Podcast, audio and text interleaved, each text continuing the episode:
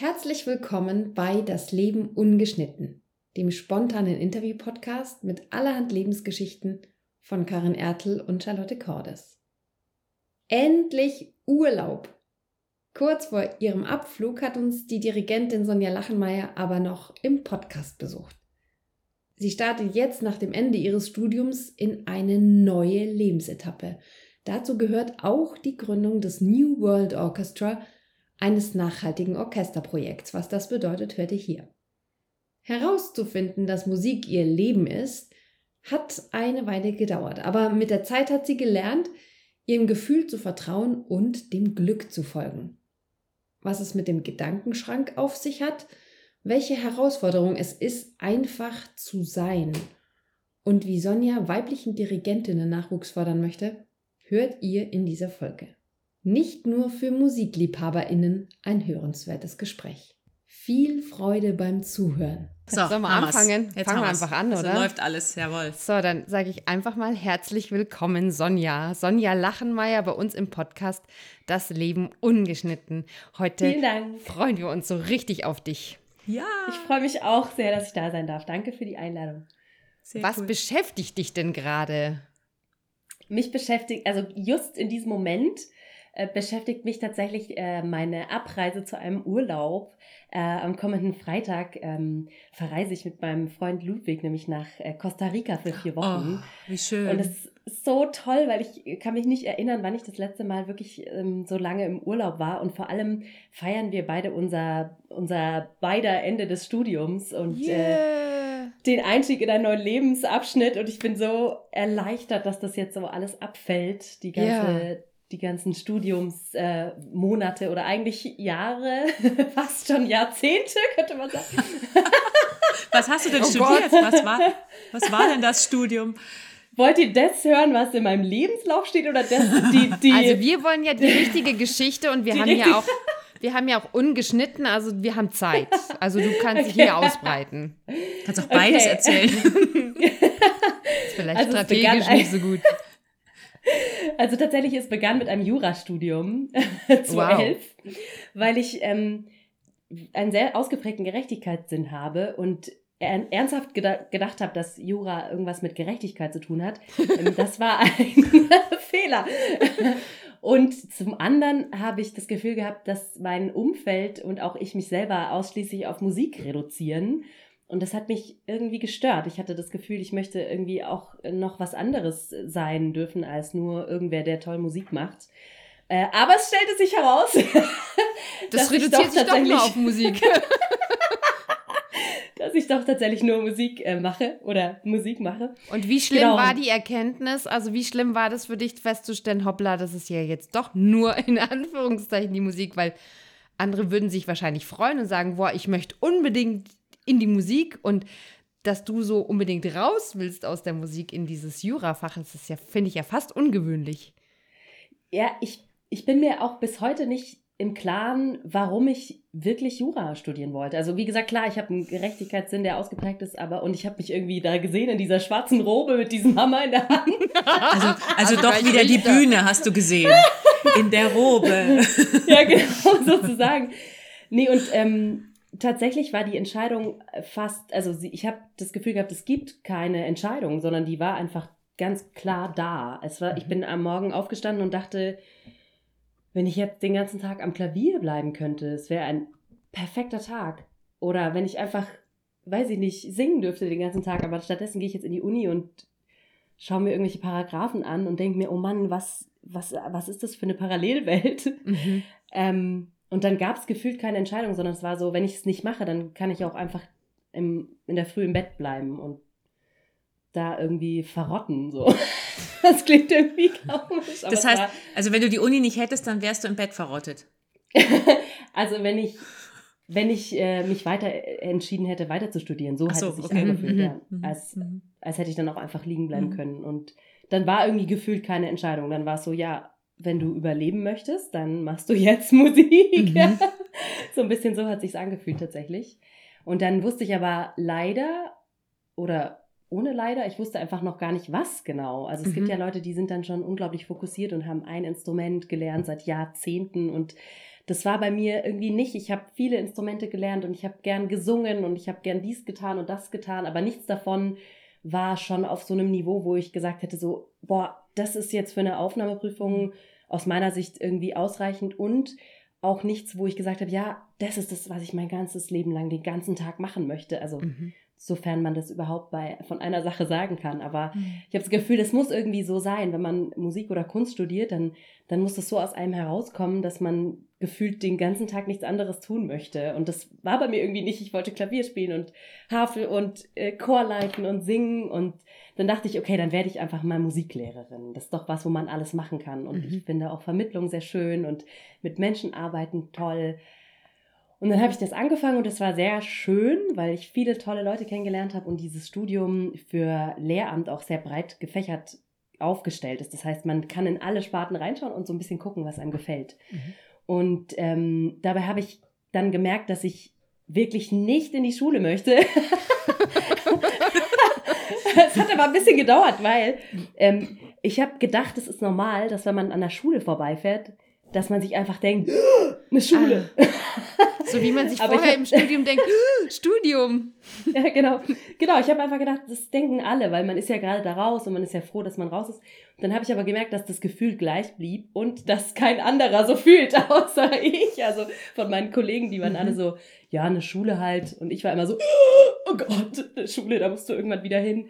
Und dann dachte ich irgendwann so, nee, ich möchte gerne Menschen Musik vermitteln, wenn sie sie auch vermittelt bekommen wollen. Und Ach so, nicht unter weil sie- Zwang wie in der Schule. Mhm. Mhm. Genau, weil sie da jetzt sitzen und dann auch was benoten, was ich aus meiner Sicht nicht benoten möchte. Also was soll ich denn da benoten? Ich möchte irgendwie ein Erlebnis schaffen. Mhm. Wie benotet man ein Erlebnis? Ich muss aber irgendwie eine Note machen, sonst kommen auch Lehrer und sagen, ja, was machst denn du da in deinem Unterricht? Also nichtsdestotrotz muss man natürlich sagen, es gibt sehr viel Spielraum in diesem Beruf und es ist ein großartiger Beruf, wo man wirklich alles das verwirklichen kann, was man für Ideen hat, sofern man ein tolles Kollegium hat und auch einen Direktor, der das mitmacht. Aber ich habe so gemerkt, so, boah, das fühlt sich gar nicht richtig an. Wusste aber auch immer noch nicht, was es ist. Aber es wurde zumindest schon mal ein bisschen, hat sich so ein bisschen fokussiert. Ich habe gemerkt, Chorleitung ist das eine, was mir total Spaß macht. Und eben Singen, Jazzgesang war so, Mhm. so meine lang, langjährige Leidenschaft. Und dann habe ich tatsächlich einfach mal alles gleichzeitig studiert. also Aufnahmeprüfung für Chorleitung gemacht. Alles gleichzeitig. Du gibst es dir Ja. aber auch mal voll, oder? Das war total drüber. Also, Mhm. Und dann vor allem, weil das, der Jazzgesangsstudiengang war in Nürnberg. Das heißt, ich bin quasi äh, zwischen den zwei Städten hin und her gependelt und habe irgendwie noch Zwischen gleichzeitig- München und Nürnberg, oder? Genau, Ja, okay. genau. Mhm. Und das Spannende war, dass ich festgestellt habe, es ist irgendwie möglich. Also man macht natürlich nichts davon gescheit.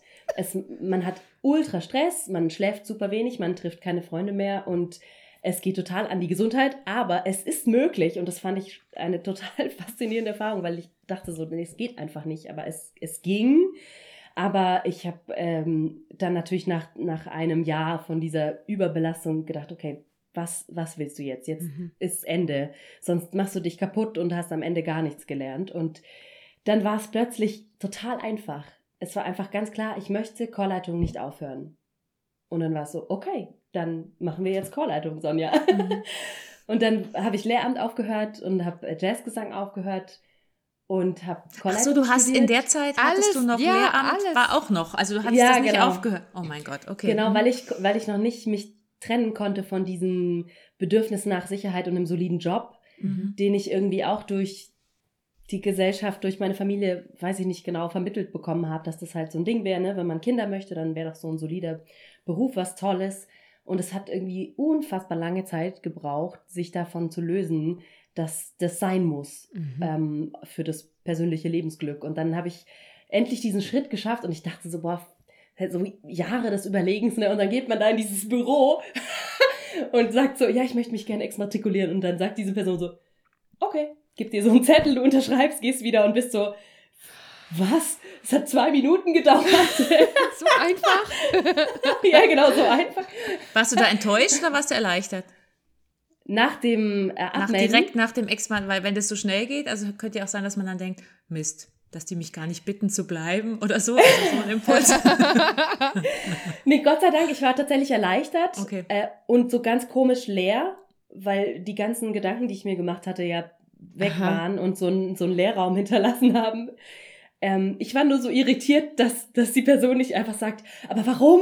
Das und ich das doch irgendwie nicht. nochmal erklären muss, Überlegen genau, Sie sondern nochmal. professionell wie sie sind, äh, die Damen und Herren der Musikhochschule, hat sie einfach nur gesagt, so hier, unterschreibt. Und dann war tschüss. vorbei. genau.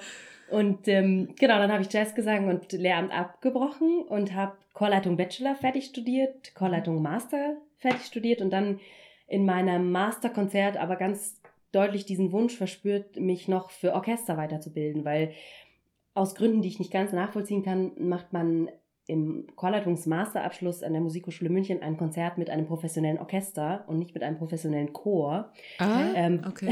was steckt da Ja, dahinter? Das macht Vielen voll Dank. Sinn. Macht total Sinn, ja. Mhm. Vielen Dank für die Reaktion. Ja, ich habe Mhm. auch viel darüber sinniert. Es ist, äh, ja, es ist, äh, die Hat Idee man ist, sonst ich, zu wenig Leute, die man rumfucht, wo man rumfuchteln kann, oder? Nee, gar nicht. Ist, glaube ich, ist so ein bisschen die Idee, dass mh, die Arbeit eines Chorleiters oder einer Chorleiterin auch Orchesterarbeit umfasst und dass man Mhm. immer wieder auch ähm, mal ein großes Orchesterwerk eben mit Chor zusammen dirigiert und eben auch diese Arbeit kennenlernen Mhm. soll, darf. Mhm. Finde ich per se einen guten Gedanken, aber es hat sich so ein bisschen angefühlt, als würde man irgendwie acht Jahre lang schwimmen lernen und dann macht man eine Abschlussprüfung Jetzt springen. Turnen. Ja, genau. und tatsächlich genauso habe ich mich gefühlt. Ich habe richtig gespürt, wie ich das Orchester daran hindere, das zu tun, was sie eigentlich tun wollen und könnten.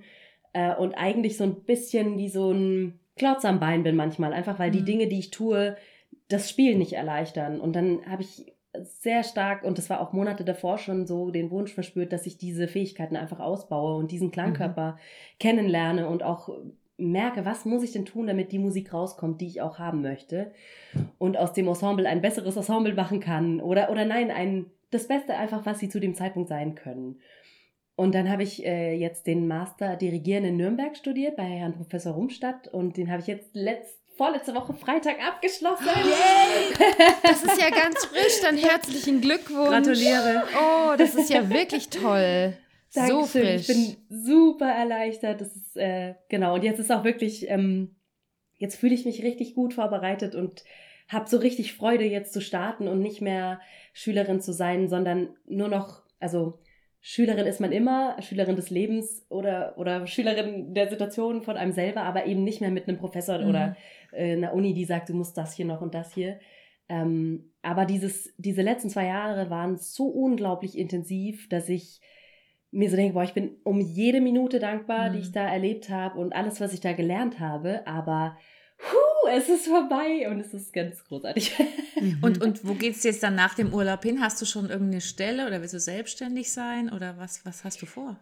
Also eigentlich mache ich so ein bisschen das weiter, was ich auch jetzt die ganze Zeit gemacht habe. Das heißt, ich bin einfach freiberuflich tätig, habe verschiedene Ensembles, die ich leite und Mhm. Projekte, die ich mache. Und ähm, zum Beispiel jetzt im Juni habe ich ein ganz wunderbares Konzert mit den äh, Münchner Philharmonikern und dem Mhm, Münchner toll. Philharmonischen Chor Toll. und dem Odeon Jugendorchester in der Isar Philharmonie in München. Da machen wir Haydns Schöpfung und äh, Harald Lesch spricht dann zwischen Oh. den verschiedenen Musikelementen. Also es wird, glaube ich, ein total schönes ähm, Konzert. Also solche Dinge. Oder beim Volkstheater München habe ich eine Produktion, die ich leiten darf. Äh, und die läuft dann einfach alle paar Monate, laufen dann zwei, drei Aufführungen. Und ansonsten bin ich Assistentin vom Audi Jugendchor und arbeite mit denen oder mache eben freiberufliche Projekte, für die man Mhm. mich irgendwie bucht oder Genau. Und natürlich das größte Baby, was ich jetzt so in den letzten Jahren äh, aufgezogen habe, aber vor allem im letzten Jahr sehr stark, ist mein eigenes Orchester zu gründen. Toll. Cool. Genau, und das, ähm, das geht auch gerade wirklich gut voran, aber es ist unglaublich viel Arbeit, weil ich für mich eben festgestellt habe, ich möchte es eben nicht so starten und dann aufpushen, sondern ich möchte es so starten und ähm, habe Also sie macht die Hände ganz groß, muss ich dazu sagen. So Muss man dazu sagen, genau. Ja, Ach so, stimmt, genau. Wild gestikulierende große Hände. große Hände. Genau. Ähm, ich habe einfach nicht damit gerechnet, ähm, als ich das Ganze durchdacht und neu gedacht habe, dass eine so große Sache einfach sehr, sehr viel Vorbereitungszeit braucht. Und bin jetzt aber total froh, dass eigentlich ähm, auch durch Corona und tatsächlich auch viele Ausfälle hin und wieder dann auch Zeit war, diese Dinge anzugehen. Und jetzt freue ich mich sehr auf mein New World Orchestra, so heißt es nämlich. Cool. Ähm, vor allem, weil es ein nachhaltiges Orchesterprojekt sein soll. Mhm. Und das eben auch so ein Herzensprojekt ist von mir, dass man diese Musik, die man macht, verbindet mit nachhaltigen Themen und damit auch so eine Plattform für die Nachhaltigkeitsziele gibt, die einfach über die Kunst da ist. Genau. Das also heißt, jetzt komme ich gleich zum Fragen, was, mhm. was Nachhaltigkeit genau bedeutet in Bezug auf das Orchester. Aber ich, ich muss, muss doch zurück, weil mich noch eine andere Frage beschäftigt hat. Wie gründet man denn überhaupt ein Orchester? Ich kann mir das überhaupt nicht vorstellen. Sagt man, du, du, du, habt ihr Zeit, kommt ihr zusammen und dann proben wir? Oder wie funktioniert das? Ich glaube, man kann das sehr unterschiedlich angehen. Also ich hätte das, glaube ich, so machen können, dass ich einfach sage, so, äh, wer hat äh, alles Zeit von euch, wann und dann machen wir jetzt ein Konzert. Das ist eben die kleinere Variante, sag ich mal, weil eben dieser ganze, ich sag mal, Unterbau von so einem, von so einer Gründung dann eigentlich fehlt. Also Unterbau nenne ich jetzt zum Beispiel, dass man Kontakte knüpft, ein Kontaktnetzwerk aufbaut, dass man ähm, eine Internetseite macht, dass man einen Imagefilm dreht, dass man die Werbetrommel rührt, dass man einen Instagram-Account anlegt, einen Facebook-Account, dass man diese Accounts bespielt mit Content, dass man sich ein Konzept überlegt, was soll dieses Orchester sein, dass man Pressemitteilungen schreibt und die dann zur rechten Zeit rausschickt, dass man äh, eben eine Rechtsform hat für diesen, für in meinem Fall einen Verein. Mhm. Ähm, mit dem das Ganze dann auch eben alles mit den steuerlichen Dingen gut abgerechnet werden kann. Und diese Dinge brauchen unglaublich viel Zeit. Mhm. Und ich habe mich für diesen Weg entschieden, weil ich das Gefühl habe, das ist für mich der richtigere Weg, die, die, diese Strategie zu fahren. Man kann das andere auch machen und das funktioniert sicherlich auch, aber ja, ich habe mich einfach für den entschieden. Ja. Und, und wie, finanz, wie wird das finanziert? Also hast du Sponsoren oder, oder das, zahlen die dafür, dass sie mitspielen? Oder wie funktioniert das? ja, weil da, da, stecken sich ja auch ganz viele Leute so hin, dahinter auch so, weil wenn du sagst, ja. das ist so groß und man braucht ja da auch so eine gewisse Verwaltung oder Organisation genau. ja auch. Ja, also tatsächlich finanziert sich das in allererster Linie über die Projekte selber, die wir eben an mhm. Veranstalter mhm. und Veranstalterinnen verkaufen. Das heißt, wenn wir jetzt, wir schreiben dann Festivals an und wir schreiben große Veranstalter örtlich, aber auch eben eigentlich ganz Deutschland an und fragen an, habt ihr Interesse, unser Projekt ähm, für euch zu buchen? Und das ist sozusagen die, der Hauptanteil der Finanzierung und dann natürlich Förderprogramme. Ich habe jetzt äh, Gott sei Dank zum Beispiel ein Stipendium bekommen im letzten Juli, das jetzt noch läuft. Ähm, mhm. das heißt Stipendium zur Förderung der Chancengleichheit von Frauen in Forschung und Lehre. Ach, wie schön. Okay. Tolle Titel. Genau, vom Freistaat Bayern eine ganz tolle Sache. Die fördern damit sozusagen einfach mein Projekt, indem sie mich fördern und sagen, dann kannst du dir Zeit nehmen und musst nicht Jobs, musst mhm. nicht in Jobs, Anführungszeichen, annehmen, Super. die Zeit kosten, genau, und kannst dich mhm. für dein mhm. Projekt engagieren. Oder jetzt zum Beispiel habe ich ein Stipendium bekommen von Neustadt Kultur, ganz tolles mhm. ähm, Stipendienprogramm für KünstlerInnen, wo man einfach einen Festbetrag bekommt für bestimmte Dinge. Jetzt in meinem Fall ist es zum Beispiel mein Imagevideo oder die Erstellung der Webseite, die einfach, ja, kostet einfach alles Geld. Ist auch mir total wichtig. Mhm. Das war auch der Grund, warum ich es groß starten musste eigentlich, weil ich ja. gesagt habe, alles, was bei diesem Projekt passiert, muss für mich gut bezahlt sein. Also für alle Beteiligten, seien es die Künstlerinnen und Künstler, mhm. als auch eine Website. Ich habe keine Lust, sag ich mal, Menschen äh, immer hinterher zu bitten, so, oh, könntest du bitte, und es wäre so nett. Erstens und zweitens finde ich, ist es auch nicht nachhaltig. Also Nachhaltigkeit mhm. bedeutet auch, dass nicht irgendwer sich einen Arm abschneidet und ihm jemand anders schenkt, weil dann hat er auch keinen mehr, so, sondern ja. finde ich, nachhaltig bedeutet auch, ich schaue auf mich und auf meine, auf meine Bedürfnisse, weil dann habe ich noch viel mehr Kraft und kann auch was Gutes zurückgeben und was Gutes ja. tun. Und man und muss ja sagen, das ist ja im Kulturbereich sehr üblich, sonst diese ausbeuterische, ja, ähm, ach, wir machen es mal so, ach, da, ja. komm, komm doch mal vorbei, ach ja, komm, da, geht Geld schon. gibt's nicht. Und Geld, na ja, ja. ach komm, da hast du was zu essen. Ähm, und, und Benefizkonzerte, finde ich, sollten eben nicht darauf beruhen, dass eben einer sagt so, ja, okay, ich schneide mir das aus dem Fleisch, so, sondern ja, genau. Und das, das gehört für mich da dazu. Ist es, für dich der, ist es für dich der Hauptnachhaltigkeitsbegriff deines Orchesters? Weil du ja vorhin Nein. schon gesagt hast, nee, was ist für dich, was ist für dich dann das, das ganz Nachhaltige? Machst du nachhaltige Projekte, wo du, du machst nur Konzerte für Umweltorganisationen oder was ist nachhaltig bei dir?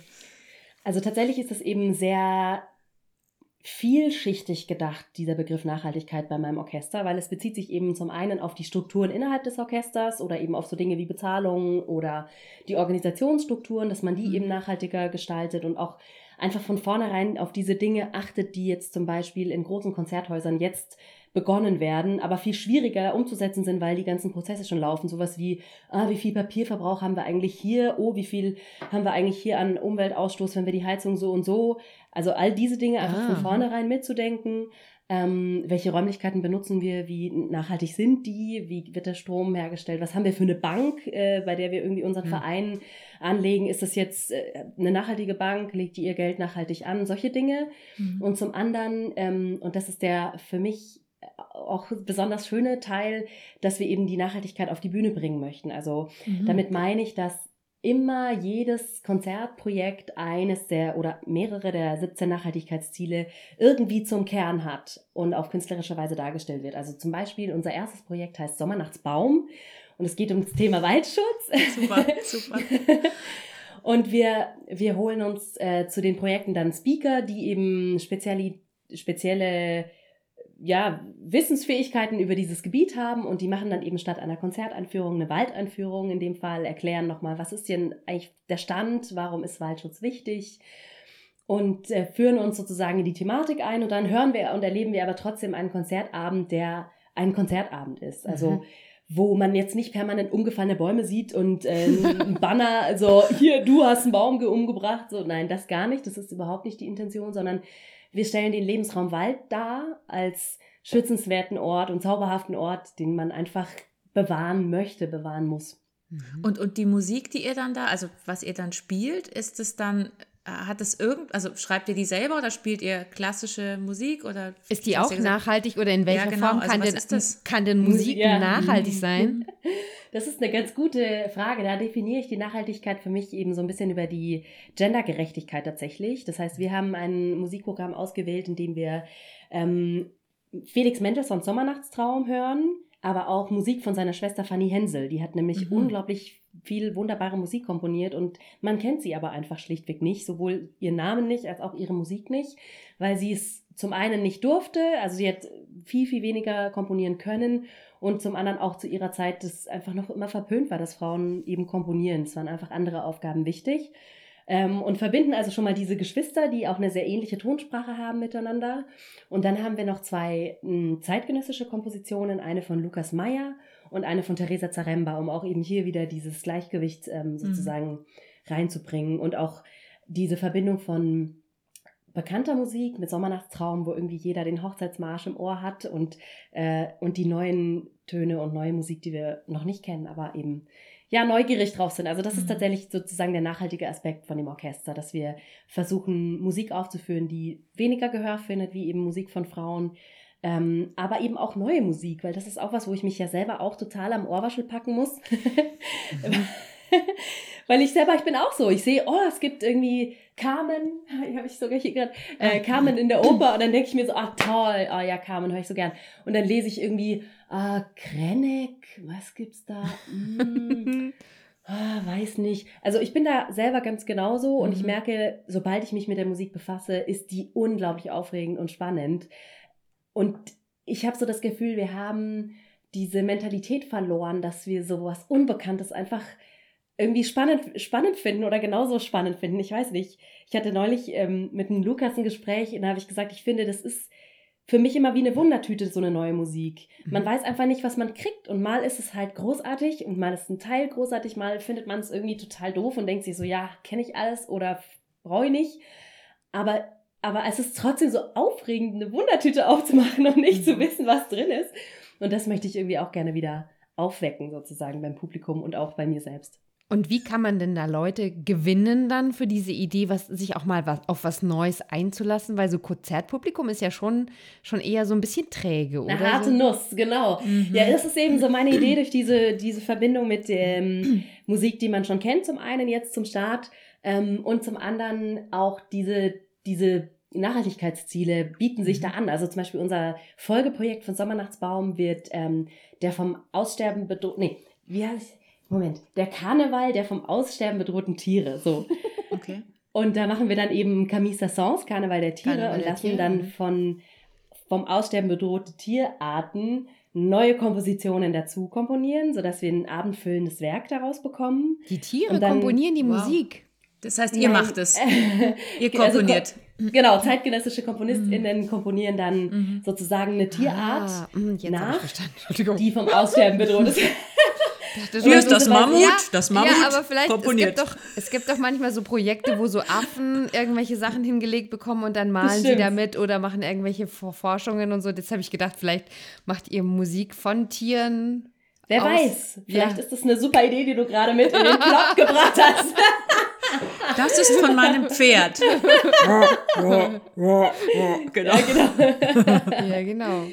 Genau, also das ist so ein bisschen diese, der Ver Verknüpfungspunkt, glaube ich, ähm, von neuer und äh, ich sag's jetzt mal alter Musik, hm. die, glaube ich, äh, Publikum da auch ein bisschen öffnen kann. Also zumindest ist es was, was mein Herz immer öffnet, wenn ich weiß, oh, ich kenne ein bisschen was und ich finde das mhm, schon voll mhm. spannend. Und dann ist die Verbindung auch oft noch aufregend. Also mhm. zum Beispiel war ich in der Oper im letzten, vorletzten, ah, es ist schon ein bisschen länger her, glaube ich, ähm, wann das gelaufen ist. Da lief hier in München Anna Karenina, ein Ballett. Ich mhm. weiß nicht, ob ihr das zufälligerweise gesehen habt. Ich habe es nicht gesehen. Das letzte, was ich gesehen habe, war die Nase. Das fand ich auch sehr interessant. Ah, die Nase, die habe ich auch gesehen. Das ja. war abgefahren, meine Güte. Ja, gut. Das war abgefahren. Aber das war ja. echt abgefahren. Mhm. Ja, aber ultra. das war jetzt nicht so lang her. Ja, aber ich glaube, das ja. war länger her. Anna Karenina ist, ist länger her. Mhm. Genau, und das ist eben die Geschichte von Anna Karenina, aber sie haben es aus meiner Sicht ganz großartig äh, dargestellt. Nämlich, sie haben Rachmaninow genommen, sein zweites Klavierkonzert für die schöne Außenwelt mhm. und haben dann äh, neue Kompositionen dazu geflochten für das Innenleben. Cool. Und das war in einem ganz großen Kontrast gestanden mhm. und ich fand es so großartig, weil durch die durch den Tanz war sowieso die Verbindung da. Mhm. Und ähm, das ist so, eine, so ein Konzept, was ich sehr gerne mag. Das heißt aber nicht, dass jetzt irgendwie auf ewig in meinem Orchester immer nur irgendwie alles kombiniert werden muss. Also gar nicht. Ja. Aber das ist jetzt was, was ich eben zum Start ganz stimmig finde, weil es eben ja Publikum auch generiert und so ein bisschen öffnet. Aber bist du generell so eine, so eine ähm, ja, Innovatorin, so eine Visionärin, so dass du Lust hast, Neues auszuprobieren? Ist das so ein Wesenszug von dir? Halb. Also tatsächlich, das, ich glaube, ich kann nicht, nicht ganz Ja sagen. Ich bin schon jemand, der, wenn ich im Lokal irgendwie entdeckt habe, so, oh, die Nummer 53 schmeckt supi, dann neige ich dazu. dann neige ich dazu, ja, schon, schon eher in den Laden zu gehen und nicht mehr in die Karte zu gucken und die 53 zu nehmen. Also insofern, wenn man das als Visionär ähm, Maßstab nimmt, dann würde ich sagen, nee, da bin ich schon auch ein Gewohnheitstier. Mhm. Aber ähm, was die Kunst angeht, da glaube ich, bin ich schon ein Ausprobiermensch. Mhm. Einfach weil ich das Gefühl habe, dass man immer wieder so überrascht wird dadurch. Also ich hatte jetzt erst neulich ein Konzert mit dem Audi Jugendchor ähm, bei der Chorcom und da haben wir auch nur neue Kompositionen geschrieben und ein ähm, Komponistenkollege Matthias Schaff hat ein ganz großartiges Stück geschrieben, das aber eben nur grafisch notiert war. Grafisch oh. notiert bedeutet, das hatte keine, es hatte nicht Notenzeilen, sondern eben, er hat sich eine eigene grafische Sprache ausgedacht, wie mhm. er findet, dass die Musik besser dargestellt werden kann, weil natürlich mhm. diese Notenpunkte und die Zeilen haben natürlich irgendwie so eine Endlichkeit, weil man einfach nicht alles gut darstellen kann. Und es hat irgendwie allein, ich weiß nicht, äh, drei Stunden gedauert, diese, diese ganzen Dinge zu entziffern. Was ist jetzt mhm. überhaupt was? Und dann, ich konnte es mhm. mir überhaupt nicht vorstellen, muss ich sagen, wie das dann klingt. Und es gab äh, unglaublich große, anspruchsvolle Stellen für den Chor, wo sie sich mit der Stimmgabel dann ständig die Töne holen mussten, weil aus dem Nichts plötzlich dieser oder jener ah. Akkord irgendwo aufblenden soll, gleichzeitig mit dem ganz anderen. Mhm. Und da dachte ich ehrlich gesagt so, oh, das wird A, unglaublich schwer. Ich weiß gar nicht, ob die das hinbekommen, so. Mhm. Und B, ich weiß auch gar nicht, wie das klingen soll. Und dann war es so großartig. Ich war mhm. so begeistert, weil da immer wieder so, so Elemente rausgeblitzt sind, die ich überhaupt nicht erwartet hatte und dann so Effekte entstanden sind, so plastische Effekte, die ich mir überhaupt nicht vorstellen konnte. Und ich dachte mir so, boah, das ist die größte Wundertüte für mich gewesen, irgendwie meines Lebens. Und eines, ein Stück, wo ich eben selber mir erst erstmal so dachte, so, oh, wirklich, so viel Arbeit, so viel Zeit, ähm, für was. Für, habt ihr es dann nur einmal gemacht oder konnte, kann man das wiederholen? Äh, wir haben tatsächlich Aufnahmen gemacht. Also wenn es euch persönlich interessiert, ich mhm. kann es euch gerne mal äh, einfach zum Reinschauen oh, ja. zuschicken. Mhm, und auch die Partitur vielleicht, dann hat man so ein bisschen einen mhm, Eindruck, wie mhm. das Ganze aussieht. Ähm, und das war tatsächlich ein Konzert am Abend, beziehungsweise wir haben es danach nochmal wiederholt, also zwei Konzerte am gleichen Abend, genau.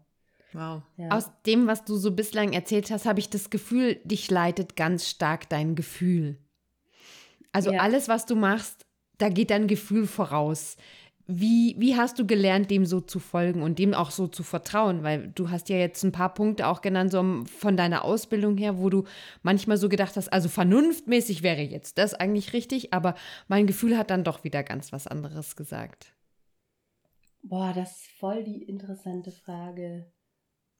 Also, wie ich das gelernt habe, ich glaube, also erstmal hat es tatsächlich ziemlich lang gedauert. Also, und es ist auch nicht so, dass ich jetzt immer sage, oh ja, mein Gefühl und jetzt mache ich das, sondern es ist auch immer noch ein Arbeitsprozess und mein, mein Kopf ist unglaublich schlau darin, mein Gefühl so richtig klein zu reden. Also das ist immer noch ein, also ein großer Prozess, ähm, mhm. das zu trennen und, und dann auf das Gefühl zurückzukommen. Aber ich glaube, gelernt habe ich es zum einen eben, weil ich immer wieder gute Erfahrungen damit gemacht habe und einfach gemerkt habe, so das bringt mich wohin, wo es mir besser geht, wo ich glücklicher bin. Und ich glaube, ich habe das, das Glücklichsein als eine sehr hohe Prämisse in mhm. meinem Leben eingeordnet. Und dieses Glücklichsein leitet einen dann ganz gut, weil man wacht dann auf und man denkt sich, oh, ich freue mich auf den Tag. Oder man denkt sich, oh Gott, und dann weiß man irgendwie, was man machen soll. Ah, und das ist, mhm. was dann finde ich total schwer ist, ist es dann auch tatsächlich zu machen, weil mhm. es ist ja nicht, nicht immer nur damit getan, dass man sagt, ich höre ein Studium auf. Ich meine, das ist auch schon eine große Entscheidung, aber es geht ja auch um Beziehungen mal, dass man mhm. aufwacht, immer, immer und immer wieder aufwacht und merkt so, boah, das, ich fühle mich nicht gut, neben mhm. dir aufzuwachen. Und dann muss man diese, diese schwere Entscheidung treffen und es tatsächlich auch tun. Und deswegen ähm, will ich auch allen Mut machen, diesen, diesen Weg weiterzugehen, weil ich habe selber gelernt, die Belohnung dafür, wenn man dem folgt, ist, ist unglaublich groß, weil man einfach, ja, dann so in allen Lebensbereichen immer mehr, immer mehr Licht reinbringt sozusagen mhm. und immer mehr Ordnung und Ruhe. Und ich glaube, ich hatte auch einfach ganz viel Glück. Ich hatte ganz viele wunderbare Menschen an meiner Seite, die ein tolles Mindset auch in der Richtung hatten und mit denen ich Gespräche stundenlang geführt habe und die mir dann auch gesagt haben, ja, was sagt denn dein Gefühl? Oder auch ganz lustig, ganz ziemlich am Anfang hat äh, ein Freund von mir gesagt, ja, ich konnte mich nicht entscheiden für irgendwas. Und dann hat er gesagt, nimm eine Münze. Ich gesagt, ja, ich werde jetzt keine Münze. Er gesagt, doch, weil die Münze ist unglaublich ehrlich für dein Gefühl. Mhm. Wenn du sagst, äh, Kopf ist äh, Breze kaufen mhm. und Zahl ist Brot kaufen und du wirfst sie und dann kommt es auf und du denkst dir, yes! Oder du denkst dir, oh no! nee. dann weißt du es auch, ja. Dann, dann weißt es auch du's. beantwortet, ja. ja, stimmt. Genau, ja. Und das, sind, ähm, sind deine Eltern auch so? Also so, haben die dir da auch geholfen oder sind die ganz anders? Also so in, in der Prägung, meine ich, in diesem aufs Gefühl hören und so. Sie sind anders als ich. Mhm. Und ich glaube, es ist teilweise eine Prägung, weil ich schon eben mit einer, ähm, auch einer sehr fröhlichen und ähm, schönen Familienzeit aufgewachsen bin aber ich bin auch durch ähm, schon sehr anstrengende und heftige Familienzeiten gegangen und die haben aber wiederum auch geholfen, mich eher in diese Richtung zu orientieren, weil ich mir mhm. viel früher Fragen gestellt habe, die sich andere, glaube ich, in meinem Alter dann nicht gestellt haben. Also ich weiß nicht, ich habe mir, glaube ich, Anfang 20 schon die Frage gestellt, was will ich irgendwie mit meinem Leben anfangen? Was bedeutet Glück für mich? Was sind meine Werte? Was, ähm, was bedeutet Geld für mich? Das war so zu einem Zeitpunkt, wo irgendwie meine Kommilitoninnen und Kommilitonen einfach, weil sie nicht abends ein Trinken gehen wollten. Und ich war so, hey, aber mich beschäftigt das und ich möchte darüber sprechen. Und so, also, nee. ähm, genau. Beantwortet das die Frage? Ja, schon. Ja, so ein also, bisschen. Okay. Warst du denn, warst du denn die einzige Tochter oder hat, wart ihr zu mehreren bei euch daheim? Was denkt ihr denn? Ich glaube, du hattest Geschwister. Ich glaube auch. Ich glaube, ja, ich hatte Geschwister. Ja, ich glaube schon. Ihr seid so ein ganzer Haufen, glaube ich. Ja, genau. Wir sind vier Kinder und ich bin die Letzte. Wow.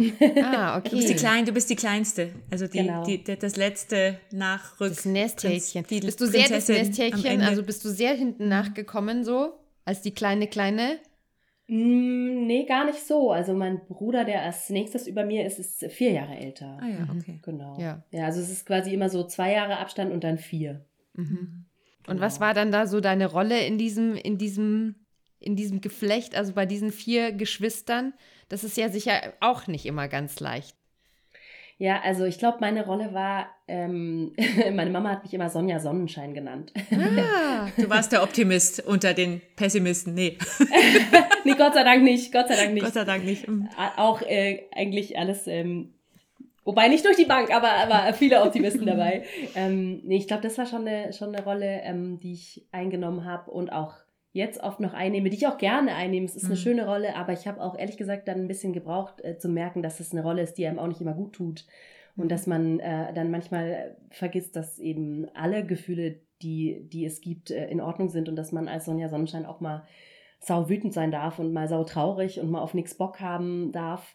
Das war dann irgendwie auch so ein Prozess erst, mhm. aber per se ist es ja äh, irgendwie ein Geschenk auch gewesen, glaube ich, für das ich gar nicht und, so viel Und was macht dich traurig und wütend? Gibt es was, was, wo du sagst, boah, ey, da, da, da, boah, boah, gute Frage. Ähm, jetzt gerade tatsächlich Ukraine, mhm. ganz klar.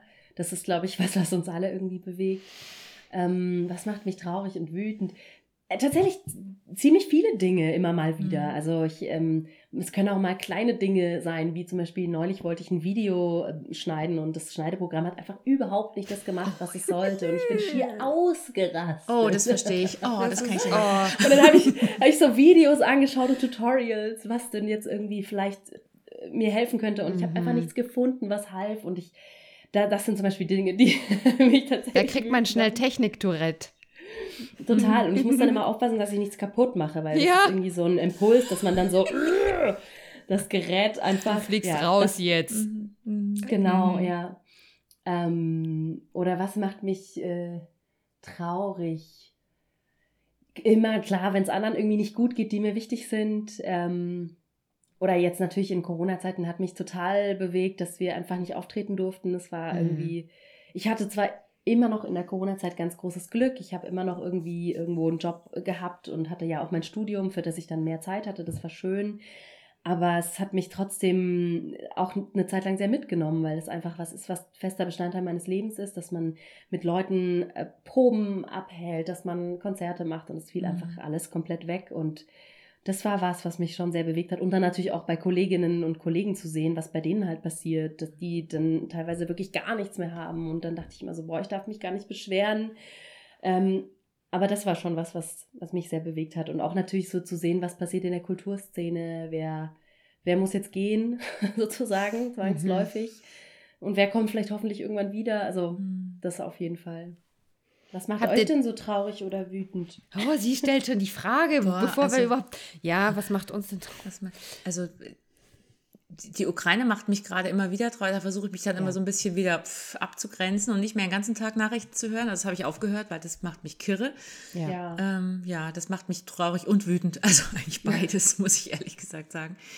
Ja, aber sonst abgesehen davon, was macht mich das macht mich traurig und wütend. Ja, auch, also es ist ähnlich, wenn wenn es ja. meinen Lieben, also meinen Kindern oder meinem Mann oder mein, meiner Mutter Meine oder, Mutter. Mhm. oder meinem Bruder oder so, wenn es denen, wenn da irgendwas ist, dann, das, da bin ich überempathisch. Das ist ganz schlimm. Da müsste ich manchmal auch manchmal sagen, so, ey, jetzt denk mal an dich, ja. Vor allem bei ja, denen. Also da ist es ganz extrem. Ja. Das zieht mich einfach rein. Mhm. Ja. Aber Stimmt. ich kann, ich komme ganz gut wieder raus. Also ich habe irgendwie ganz gute Techniken, mich da wieder rauszuwurschteln. Mhm. Weiß nicht, bei dir, Karin? Ja, bei mir ist es auch ähnlich. Also da geht es eben auch um engste Familie, Freunde, mhm. wenn, wenn da was nicht passt oder eben auch gerade Gesundheit oder sowas. Das finde ich mhm. immer, weil so Sachen, die so größer sind als man selber. Mhm. Und das jetzt auch eben mit der Ukraine ganz fürchterlich so Sachen, wo die einen so ohnmächtig machen auch. Ähm, und wo, wo man erstmal nicht weiß, wie, wie, wie damit umgehen. Und wo dann eben, wie du sagst, Techniken, wo dann so ganz schnell aber so ein Impuls immer anspringt, ey, aber da kann ich doch vielleicht dieses oder vielleicht kann man das und wenn das nicht geht, vielleicht kann ich so helfen mhm. oder vielleicht kann ich für mich da irgendwie auch was tun. Wie du auch sagst, man kann nicht die ganze, man kann nicht den ganzen Tag traurig sein. Das nee. hilft ja auch niemandem und ähm, für sich da wieder eine Möglichkeit zu finden, mit sich auch gut umzugehen und aber dann handlungsfähig zu bleiben. Das ist so ein bisschen so immer mein, mein Anspruch für mich selber, dass ich da nicht so stecken bleibe in irgendwas, sondern ähm, dann irgendwie wieder ins Tun kommen oder zumindest wieder aus diesem Loch rauskommen. Aber ja. sonst bin ich eigentlich auch nicht ich bin nicht gerne traurig. Nö, Früher war ich, ich das gerne so melancholisch, so, ähm, so mal sich in so ein Gefühl so reinschwelgen, aber äh, so wirklich traurig bin ich nicht gerne. Ja. Ich habe schon gesagt, ich habe keine, keine, ähm, kein Talent für, für zu viel so depressive, traurige Stimmungen. Da bin ich so ein bisschen talentfrei, Gott sei Dank. Da komme ich irgendwie immer wieder raus. Also es können, geht wahrscheinlich bei allen, aber bei, bei mir hat es bis jetzt ganz gut geklappt, wenn irgendwie so, so Sachen ja. kommen. Ja. Ja. Was hilft dir denn, wenn du so, so traurig bist oder wenn es Momente gibt, wo du sagst, ah, ich habe da das Gefühl, ich kann da gerade nichts machen?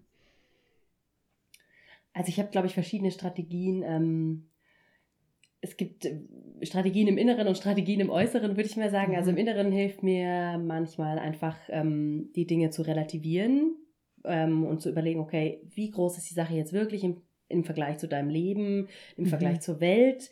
Das hilft manchmal auch nicht immer. Mm, dann gibt es ja Themen, die zum Beispiel eigentlich noch keine Themen sind, weil sie noch gar nicht passiert sind. Also Gedanken und Sorgen, die man sich über irgendwas macht, was eintreten könnte und was ja. aber irgendwie noch gar nicht da mhm. ist. Da hilft mir tatsächlich die Strategie, dass ich, ich äh, stelle mir in meinem Kopf so einen Schrank vor. und immer wenn es wieder in meinen Kopf ploppt, in die Mitte des Raumes, dann nehme ich es wieder und sage so, ja, danke, ich weiß, du bist im Schrank so. Und dann stelle ich es wieder zurück. Und das kann manchmal 15 Minuten, wenn ich im Bett nicht einschlafen kann, genauso gehen, dass ich immer wieder den gleichen Gedanken in diesen Schrank stelle. Aber es hilft unglaublich, weil ich es ein bisschen aus mir heraus bekomme dann, mhm. gedanklich. Mhm, ansonsten, was mir sozusagen im Äußeren hilft, ist tatsächlich Sport, also ah. zu radeln mhm. oder spazieren zu gehen und einfach den Kopf frei zu bekommen. Was ich am allerliebsten mache, ist in die Berge gehen, ah. einfach wandern. Das, ich weiß auch nicht, das hat so eine ganz magischen, ja. magische Wirkung für, für mein Inneres. Ähm, oder sich mit Freunden treffen, das ist auch total toll, mhm. weil man einfach mal über was anderes spricht und auch über jemanden anderen sein Leben. Wow, das war ein unglaublich schlecht, schlechter Satz. wir, wir spulen zurück. nicht raus, keine Ahnung. Und was ich tatsächlich auch festgestellt habe, was sehr hilft, ist ähm, eine Probe zu halten. Also ich habe schon hm. unglaublich aufgedacht, so, boah, wie soll ich in der Stimmung jetzt irgendwie eine Chorprobe halten oder eine Orchesterprobe? Ah. So, ich bin überhaupt nicht in der Laune, irgendwen zu sehen und ich will eigentlich nur meine Ruhe haben. Und dann geht man da hin und wie so ein mhm. Schalter, mhm. Äh, plötzlich kann man das dann und alles aus dem Kopf ist herausgepustet und es ist plötzlich ganz viel Klarheit da. Wir machen jetzt Musik und wir proben jetzt und dann ist das andere irgendwie weg. Das ist, habe ich festgestellt, das ist eine großartige Medizin für mhm. Gedankenkarussell für mich. Mhm. Mhm. mhm. Wie viel Musik machst du denn zu Hause noch? Oh, das ist eine gute Frage. Also tatsächlich jetzt gerade wieder ein bisschen mehr, weil mhm. jetzt habe ich eben diesen Studiumsdruck nicht, dass ich muss. Deswegen habe ich tatsächlich mal wieder einfach neulich irgendwie einen Beethoven rausgeholt, den ich lange nicht mehr gespielt habe und habe mal ein bisschen Klavier gespielt. Oder ja, wie faszinierend. Da hole ich mir einfach mal den Beethoven raus und dann spiele ich den wow. Hey, Herr Beethoven, ich spiele sie jetzt. ja, genau, jetzt wird hier. ähm, aber es ist natürlich viel weniger geworden, auf jeden Fall. Also, wenn ich jetzt so an die Schulzeit denke, da ich irgendwie jede freie Minute bin ich irgendwie ans Klavier gehüpft und habe irgendwas gesungen und gespielt oder so, aber das ist, glaube ich, auch in Ordnung, dass das sozusagen in so Wellen geht. Also ich habe das Gefühl, das kommt jetzt wieder mehr und ich möchte es auch gerne mehr in mein Leben lassen. Aber es war auch völlig in Ordnung, dass das jetzt mal eine Zeit lang weniger war, finde ich. Mhm. Ist dein Freund dann auch Musiker? Entschuldigung. Mhm, Entschuldigung. Also ja. ist, ist der auch Musiker? Weil, oder macht der was, ist der so irgendwie Physiker oder so? Ah ja, genau. Dann lass er ist also, tatsächlich Physiker. Ach wirklich? Nein, das wusste ich Boah, nicht. Sie macht das immer wieder. Also manchmal hat die Lotte wirklich so, so telepathische Kräfte. Das ist unglaublich. Aber er ist auch Musiker. Also okay. er ist hauptberuflich Physiker. Er hat jetzt eben auch gerade sein Doktorstudium ähm, abgeschlossen, mhm. auch im mhm. Januar kurz bevor wir jetzt umgezogen sind und ähm, ist aber ein leidenschaftlicher Musiker, ähm, spielt Gitarre, hat eine Rockband, schreibt Songs cool. und mhm. singt und hat auch echt coole, coole Ideen und wir haben uns auch über die Musik kennengelernt tatsächlich auf einer, ja. auf einer Musikerparty. ja. und ist dein Klavier dein Steckenpferd oder was ist dein Lieblingsinstrument? Oder was spielst du denn überhaupt alles? Du hast ja gesagt, du spielst viele Instrumente. Ähm, ja, also Klavier ist nicht mein Steckenpferd. Klavier ist ähm, aber für mich auf jeden Fall ein Steckenpferd. Warte. Kann man das sagen? Hat mehrere, man davon mehrere Steckenpferde? Kann man reiten? naja, weiß nicht. Ja, schon. schon, oder? Stehen dann mehrere im Stall, die man rausholen kann. Ja, genau. Also ich spiele tatsächlich äh, Querflöte. Das war so ein... Ah äh, Zufall. dann äh, habe ich irgendwann mal Posaune gelernt. Äh, Klavier habe ich auch recht früh gelernt und eben auch Harfe. Das war so der, eigentlich der Einstieg. Harfe habe ich mit, mit sechs Jahren angefangen. Ähm, und dann eben Gesang. Mhm. Der kam dann so mit 15 erst dazu. Und genau, das ist dann auch schon so das Sammelsurium. Ich, ich kann auch Hackbrett spielen, aber das ist wirklich. Ah, das, ich kann auch ich konnte auch mal echt? Hackbrett spielen, ja. Ich bin ja aus so einer bayerischen, aus so einer bayerischen Blase raus, deswegen, also äh, kenne ich das sehr gut. Mhm. Cool. ja, aber sag mal, das ist ja sehr unterschiedlich alles. Wie, wie kommt denn das? Also ich meine, Posaune und Querflöte und äh, Klavier und Harfe ist ja so nochmal so ganz anders. Also ja, das hatte irgendwie alles so seine äh, lustige Geschichte tatsächlich. Also Harfe kam so, dass ich im Hackbrettunterricht meiner Schwester war mit fünf mhm. und ich fand es super langweilig. Ja, ja. und dachte so, okay, was soll ich jetzt hier rumsitzen und habe wahrscheinlich irgendwie rumgehampert. Und dann äh, hatte ich äh, Glück und die Leiterin der Musikschule hat gesagt, ich mache nebenan Hafenunterricht, komm doch mal rüber und schnupper mal so. Ah. Und dann durfte ich auch ein bisschen mitzupfen, irgendwie so alle meine Entchen oder so. Und ich fand es natürlich total großartig. Und dann hatte ich da wieder das Glück, dass meine Eltern uns da eben alle so unterstützt haben und dann auch eben das ermöglicht haben. Dann durfte ich ihr habt alle, lernen. Ihr habt wahrscheinlich alle Musikinstrumente gespielt dann, oder? Genau, wir haben alle verschiedene Musikinstrumente gespielt und eben meine Schwester hat dann mit mir Harfe gelernt, sodass wir dann Ach, auch schön. zusammenspielen konnten. Und Genau, und dann Klavier kam irgendwie eh, weil irgendwer hat immer schon Klavier gespielt bei uns in der Familie. und äh, Blockflöte auch. Das war irgendwie so der Einstieg, glaube ich, so zum, zum Notenlernen und so. Auch noch ein bisschen vor Harfe, glaube ich. Harfe kam, glaube ich, erst nach Blockflöte. Und ähm, genau, Klavierlehrer war eh immer irgendeiner im Haus, weil eben meine Geschwister auch Unterricht hatten. Da kam ich dann so dazu. Und dann Querflöte ist eine total lustige Geschichte. Meine Cousine hat Querflöte gespielt und die hatte mal eine Zeit lang zwei Querflöten, als sie sich von der einen Querflöte zur nächsten umgewöhnt hat. Mhm, und dann habe ich gesagt, Karin, komm, lern mir das doch mal. Das, ich würde das auch voll gern können. Und dann äh, haben wir wirklich uns da übers Wochenende, mh, hm, hat sie mir das dann beigebracht, weil wir haben gesagt, am Montag, da wird dann äh, der, ähm, was war das, der Hausmeister von der Grundschule verabschiedet und komm, da spielen wir ihm ein Stück. Wow. Und du konntest es vorher gar nicht. Also du das hast ja von so null auf Hausmeisterkonzert in, ja. über ein Wochenende. Geil. Ja, weil, weil Kinder ja auch immer diese äh, Mordsgeduld haben und das dann halt mhm. halt auch über irgendwie sieben Stunden lang machen, bis mhm. sie es halt irgendwie hinbekommen, so ungefähr. Mhm. Und die Karin hat es mir offensichtlich auch gut beigebracht, meine Cousine. genau, und dann haben wir da gespielt und dann äh, ging das äh, halt auch für die Schule noch weiter, das Querflöte spielen. Ich habe dann eben im Schulorchester mitgespielt und wir hatten aber an der Schule eben vor allem eine Big Band und in der Big Band waren alle coolen ah, Leute. Das ist ja cool, ja. Mhm. Ja, und mit der mit der Querflöte, mit der Querflöte kommt man, da nicht durch, ja. das ist zu klein. Und dann war ich so, mm, was mache ich denn da jetzt? habe ich geguckt, was denn noch so fehlt, da habe ich gesehen, okay, es gibt noch keine Posaune. Posaune. Da dachte ich mir, yo, dann mache ich jetzt mal Posaune. dann mache ich jetzt mal so richtig Dampf hier. Super. Und wir hatten halt auch so einen tollen Musiklehrer, der halt wirklich, sobald man irgendwie vier Töne aus diesem Instrument rausgebracht hat, durfte man mitspielen. Also Spiel. es war echt so ja, super. genau. Das war super mhm. cool. Und Gesang kam auch so ein bisschen über meinen Bruder, der hatte schon Gesangsunterricht. Ähm, und dann bin ich auch einfach zu der Lehrerin hin mit 15 und habe das da so ein bisschen, oder nicht nur ein bisschen, ziemlich entdeckt für mich auch. Ähm, genau. Und so kamen da so alle mhm. Instrumente dazu.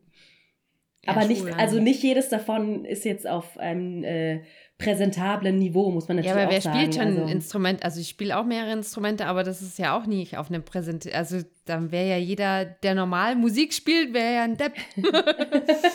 Nein, das wäre schade. ja, nee, also deswegen finde ich das so Aber gut. ihr seid auch im Chor, ne? Das ja, genau, wir sind ja, Im Moment, genau, Moment gerade nicht so, aber hm. grundsätzlich ja. Oh, schade, wieso nicht jetzt? Ja, ja weil wir, wir müssen jetzt gerade mal schauen. Wir hatten jetzt ein bisschen eine Pause wegen, wegen, also wir haben dann wieder geprobt letzten Herbst so und hatten auch so ein bisschen weihnachtlich, so in so einem Krankenhaus haben wir so ein bisschen einen Auftritt gehabt und so.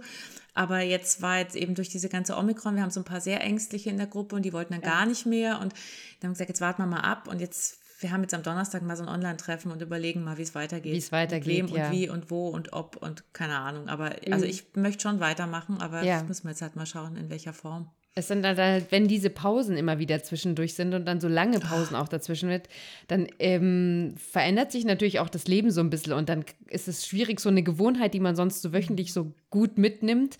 Der ähm, Donnerstagabend. Der Donnerstagabend, genau, genau ja. dass man den dann wieder so etabliert. Aber ja. ich, ich bin auch sehr positiv und ich hoffe auch sehr, dass wir auch. da wieder dran anknüpfen, weil das war schon auch für uns ein wichtiger Teil. Oh.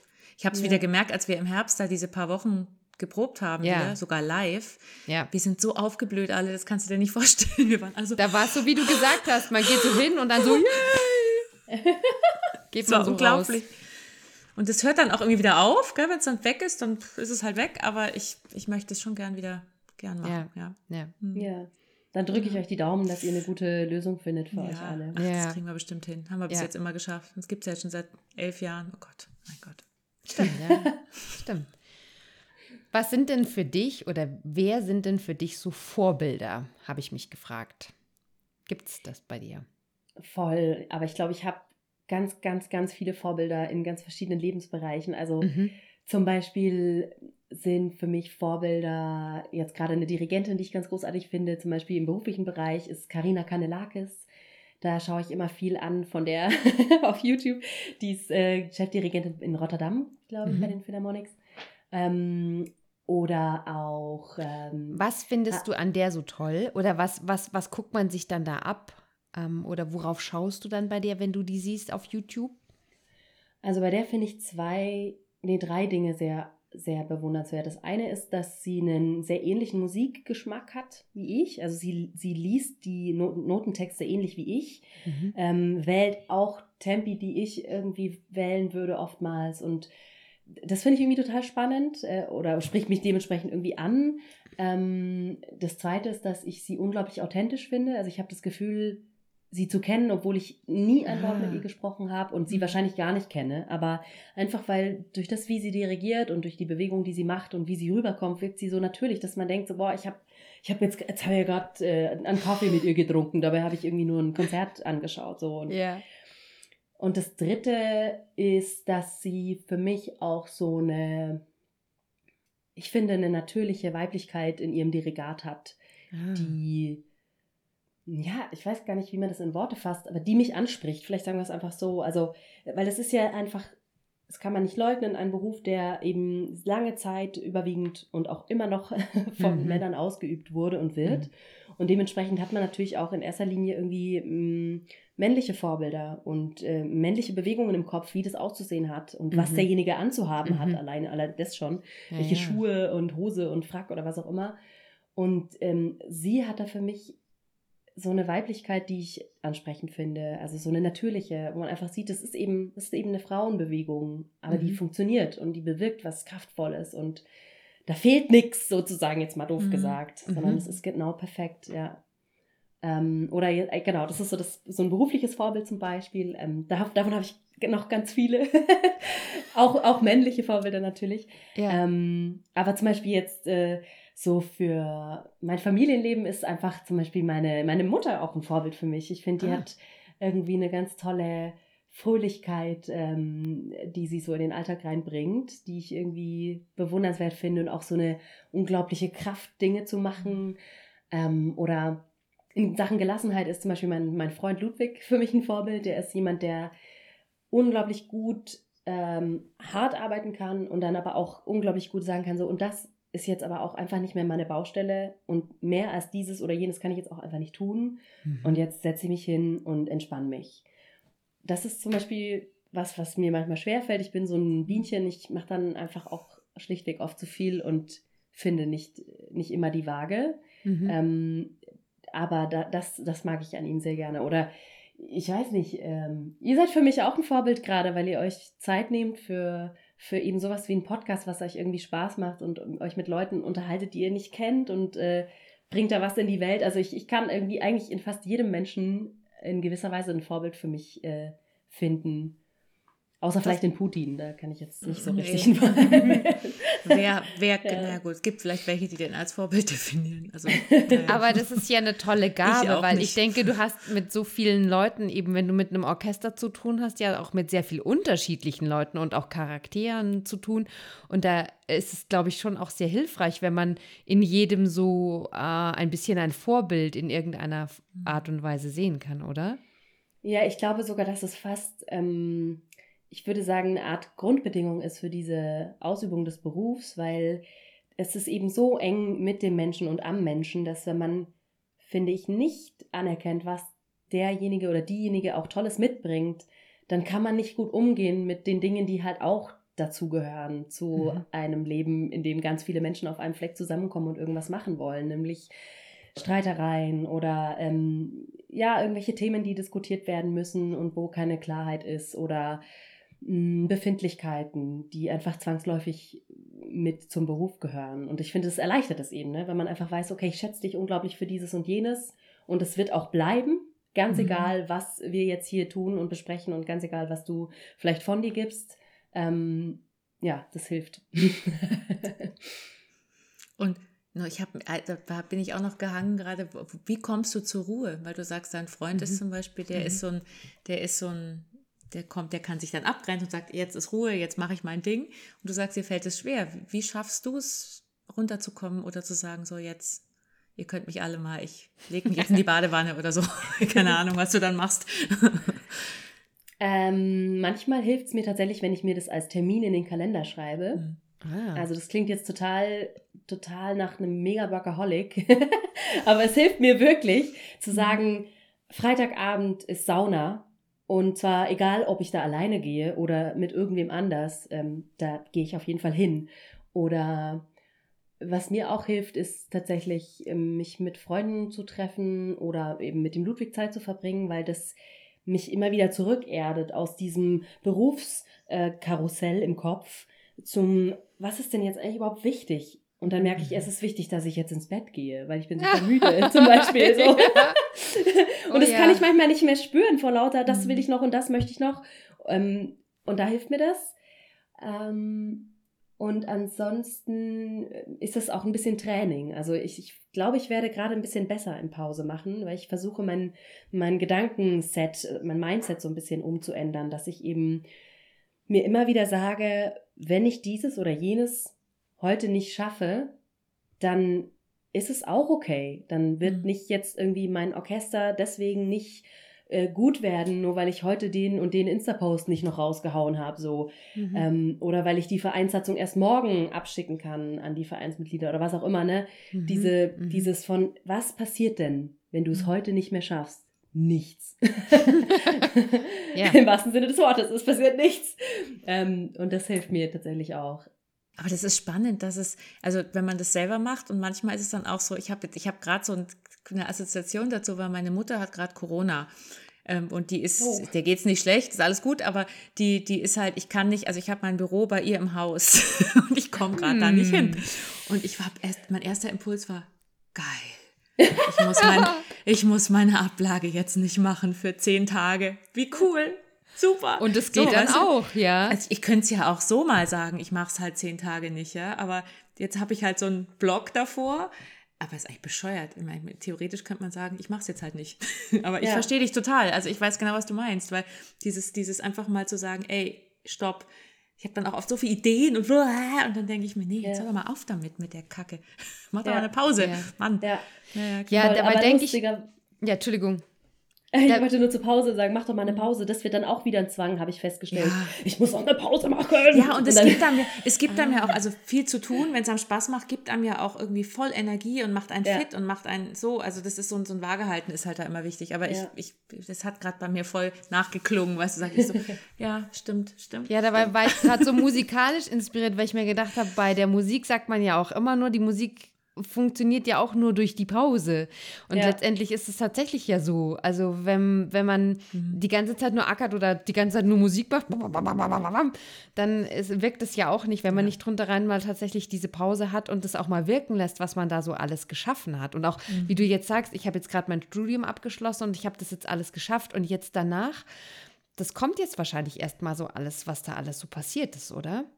Ja, absolut. Aber es ist mir total schwer gefallen, mir jetzt auch diese Zeit zu gönnen. Also ich erstmal mhm. war es schwierig, sich diesen Kalender freizuhalten für diese, weil wir machen, ähm, eigentlich wollten wir acht Wochen wegfahren, jetzt haben wir es so ein bisschen gesplittet, haben gesagt, wir machen vier Wochen in Costa Rica, dann machen wir nochmal kurz eine Woche hier, arbeiten nochmal ein bisschen was, weil einfach bei uns beiden so viel ansteht, ja. Ja, ja, klar, wenn man sowas Großes plant. Mhm. Und dann machen wir nochmal drei Wochen oder dreieinhalb Wochen ähm, Europa ganz Europa. Ja, ganz Nur, Europa. so wie die Amerikaner das machen, ja. genau, ir irgendwas Schönes in Europa. Ähm, Und das fand ich schon total schwer, diese zwei Monate freizuhalten, mhm. weil ständig kommen Anfragen und man denkt so, oh, ich könnte ja mal einmal kurz zurückfahren, einmal vier Tage was machen. Oder Ludwig, was sagst du? Und er dann nur so, nee. nee nicht mit mir. Ja, stimmt, okay, ist Quatsch. Ähm, das war schon mal so das eine.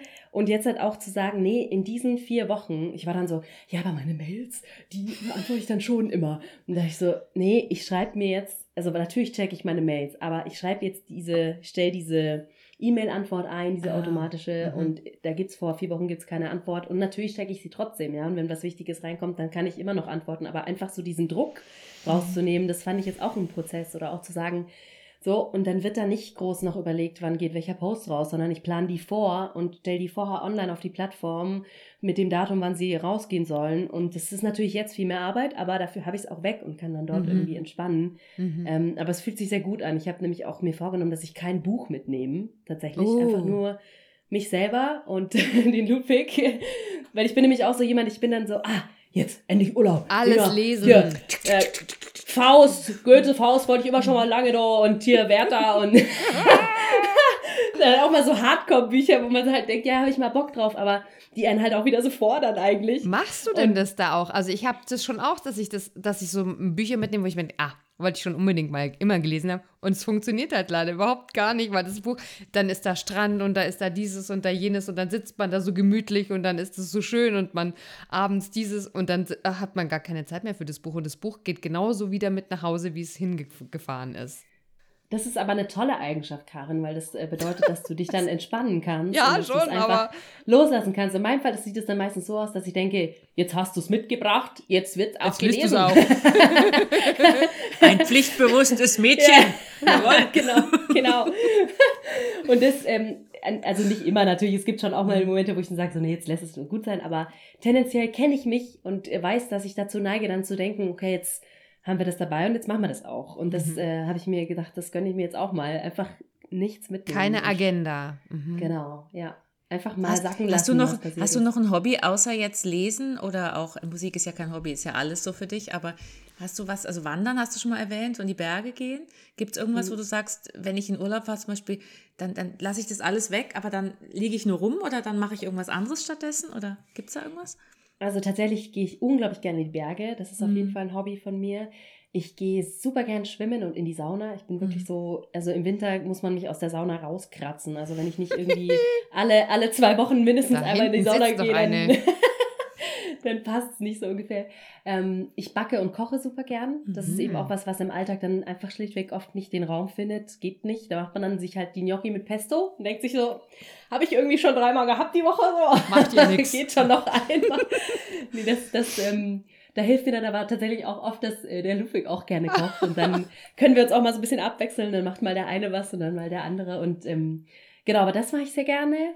Und was ich eben auch wirklich gern mache, ist einfach ähm, Natur und auch Städte anschauen, Menschen beobachten, im Café sitzen und irgendwie rumgucken und die Wolken zählen und einfach eben so, so Zeit, Zeit haben mhm. und sein sozusagen. Mhm. Ähm, und das ist eben aber gerade genau das größte Hobby, was eigentlich am wenigsten Raum findet, natürlich im Alltag. Mhm. Also da mhm. muss ich mich schon sehr bemühen, dass ich das äh, schaffe. Also in der letzten Wohnung habe ich das tatsächlich oft geschafft, weil da hatten wir unten im Haus so ein Café. Ah. Und dann hatte ich mir so ein Homeoffice-Ritual ähm, gegönnt, dass ich immer äh, einmal am Tag für eine halbe Stunde in dieses Café gegangen bin und mir ein Cappuccino mit Hafermilch gegeben habe. Und diese halbe Stunde durfte ich kein Handy benutzen, keine To-Do-Liste machen, mhm. kein Buch lesen, gar nichts.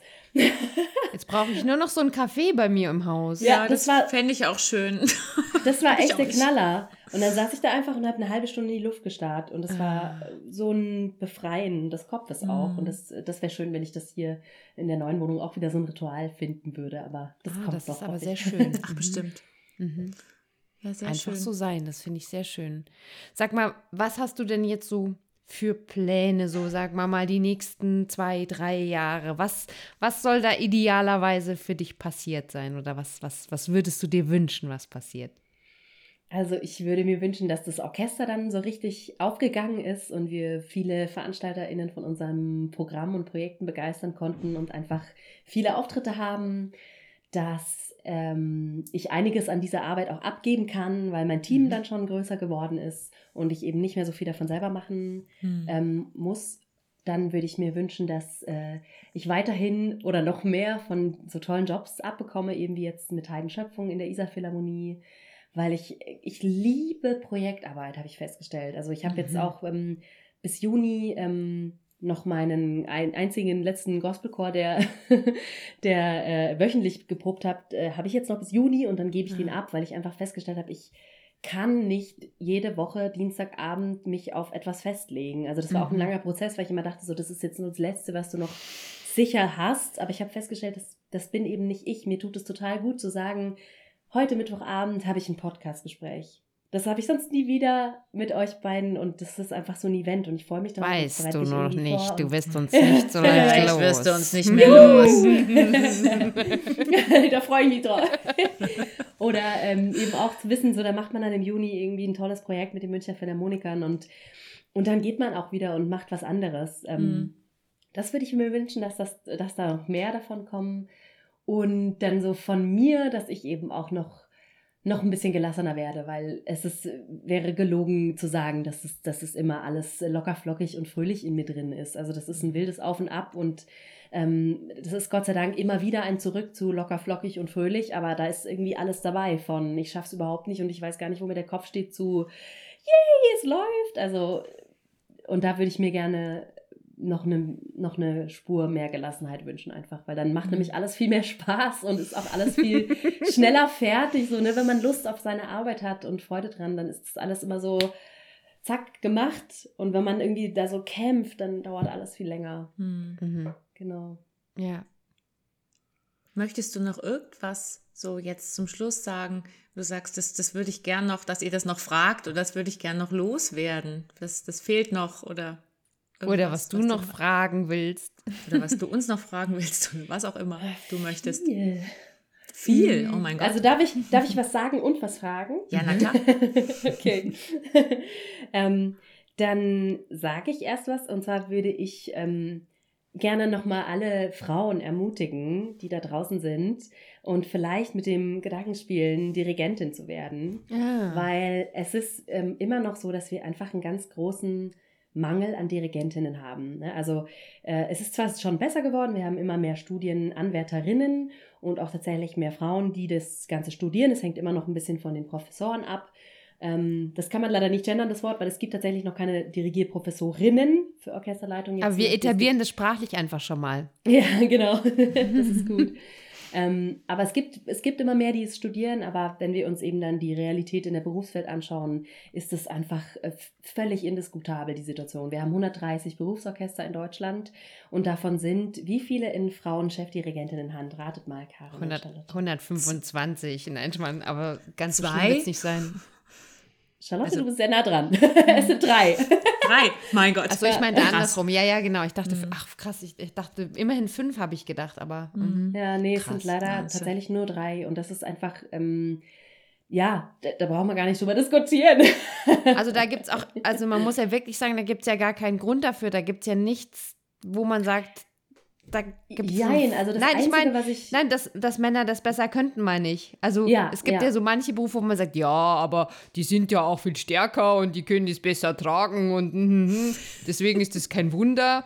Aber äh, da gibt es ja einfach überhaupt gar keinen Grund, da irgendwelche ja. Unterschiede zu machen. Das Einzige, was ich als Grund wahrnehme, ist eben schlichtweg, dass es viel weniger gibt. Also, ja. weil wenn man jetzt eben sagt, wir hätten wirklich am Ende ähm, im Studium in jedem, äh, in jeder Universität wirklich paritätisch besetzt äh, die Studierenden weiblich und männlich in den Dirigierfächern, dann wäre das ja auch ein anderes Bild. Äh, so mhm. ist es aber auch noch nicht. Ah, ähm, mhm. zum anderen kommt, glaube ich, einfach schlichtweg dazu, dass wir äh, bestimmte Dinge in der Politik noch verändern müssen, um das auch zu ermöglichen. Also zum Beispiel ähm, ist es ja auch so, dass man als Frau vielleicht mal irgendwann Kinder möchte und Familie möchte und dann ist es nun mal so, dass man irgendwann ausfällt und ja. sich irgendwie überlegt, ja, wie mache ich das dann mit dem Stillen? Kann ich das irgendwie vor dem Konzert so? Ja, halt ja. diese, ja, und wie mache ich das überhaupt Sachen. finanziell? Genau. Während des Konzerts, also Moment mal, Augenblick. Ja, genau so.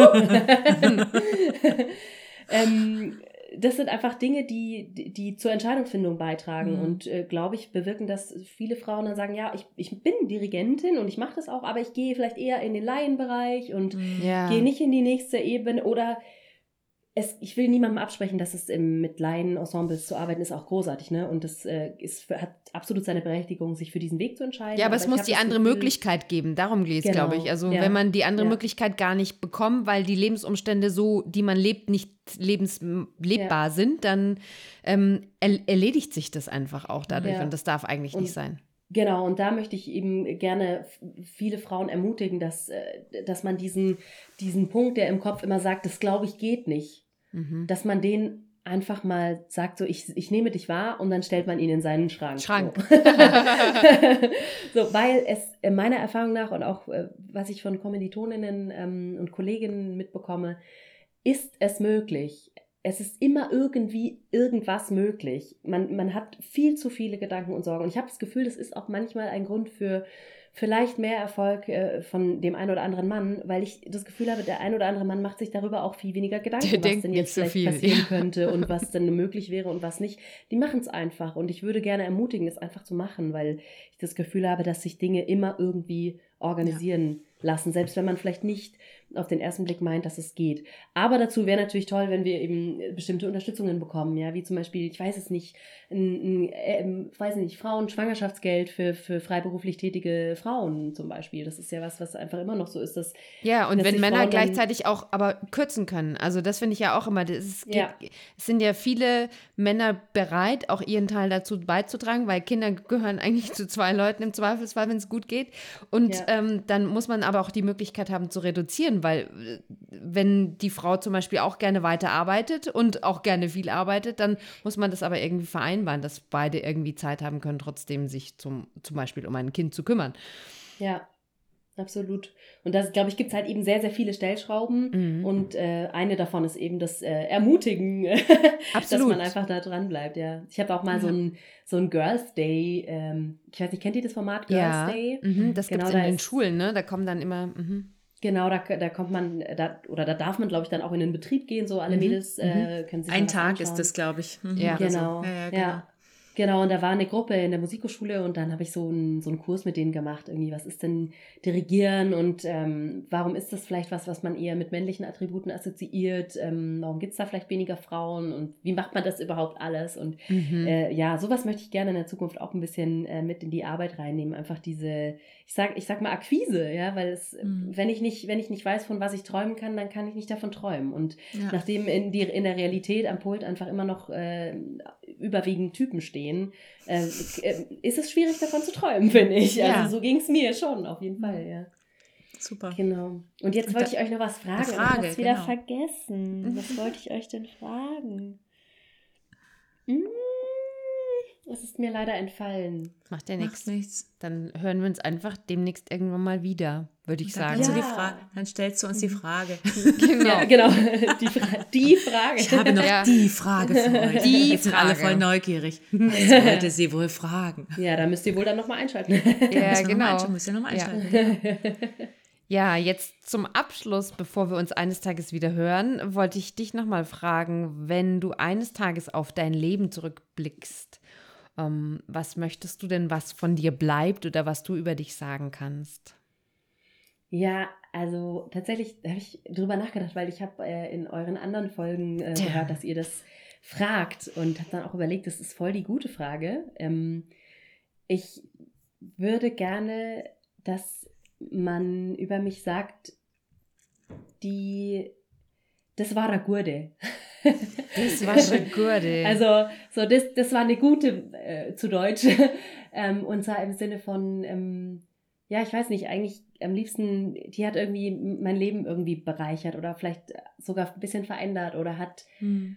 hat durch ein, und wenn es nur irgendwie einen lustigen Abend oder ein nettes Gespräch oder ein schönes Konzert war, irgendwie, ja, einen schönen Moment hinterlassen, einen, einen, einen schönen Nachgeschmack sozusagen. Also bei das uns hast du auf jeden Fall einen sehr ja, schönen total. Moment hinterlassen und ein richtiges Feuerwerk hier ja. abgebrannt. Das hat uns, also mich hat sehr, sehr erfüllt und auch mich auch. Ich, ich höre das auch sicher gern nochmal nach. Mhm. Deswegen freue ich mich, schön. dass wir dieses Gespräch heute mit dir führen durften. Und alle, die zugehört haben, kann ich nur ermutigen, äh, weiterhin an Sonja Lachenmeier dran zu bleiben und Yay. zu gucken, was sie, was sie macht in Zukunft, damit wir noch mehr von dir hören und sehen. Ja, sehr gerne. Und ähm, ja, liked unseren Podcast, teilt ihn, hinterlasst Kommentare. Wir freuen uns wie Bolle und wir sind auch darauf angewiesen. Deswegen fünf Sterne mindestens. Also tut es einfach. Und wer noch mehr mitmachen will, kann sich gerne bei uns melden. Also das ist genau. Äh, oder wer noch jemanden ist. weiß, äh, dann mhm. sagt es uns einfach unter ja. podcast at livestories.de. Ja, vielen Dank dir, Sonja, und äh, mach's ganz gut. Dankeschön. Ja, vielen Dank euch auch für die guten Fragen und in den Gesprächsraum und natürlich auch nochmal danke an die Zuhörenden. Es war eine schöne Zeit. Vielen Dank.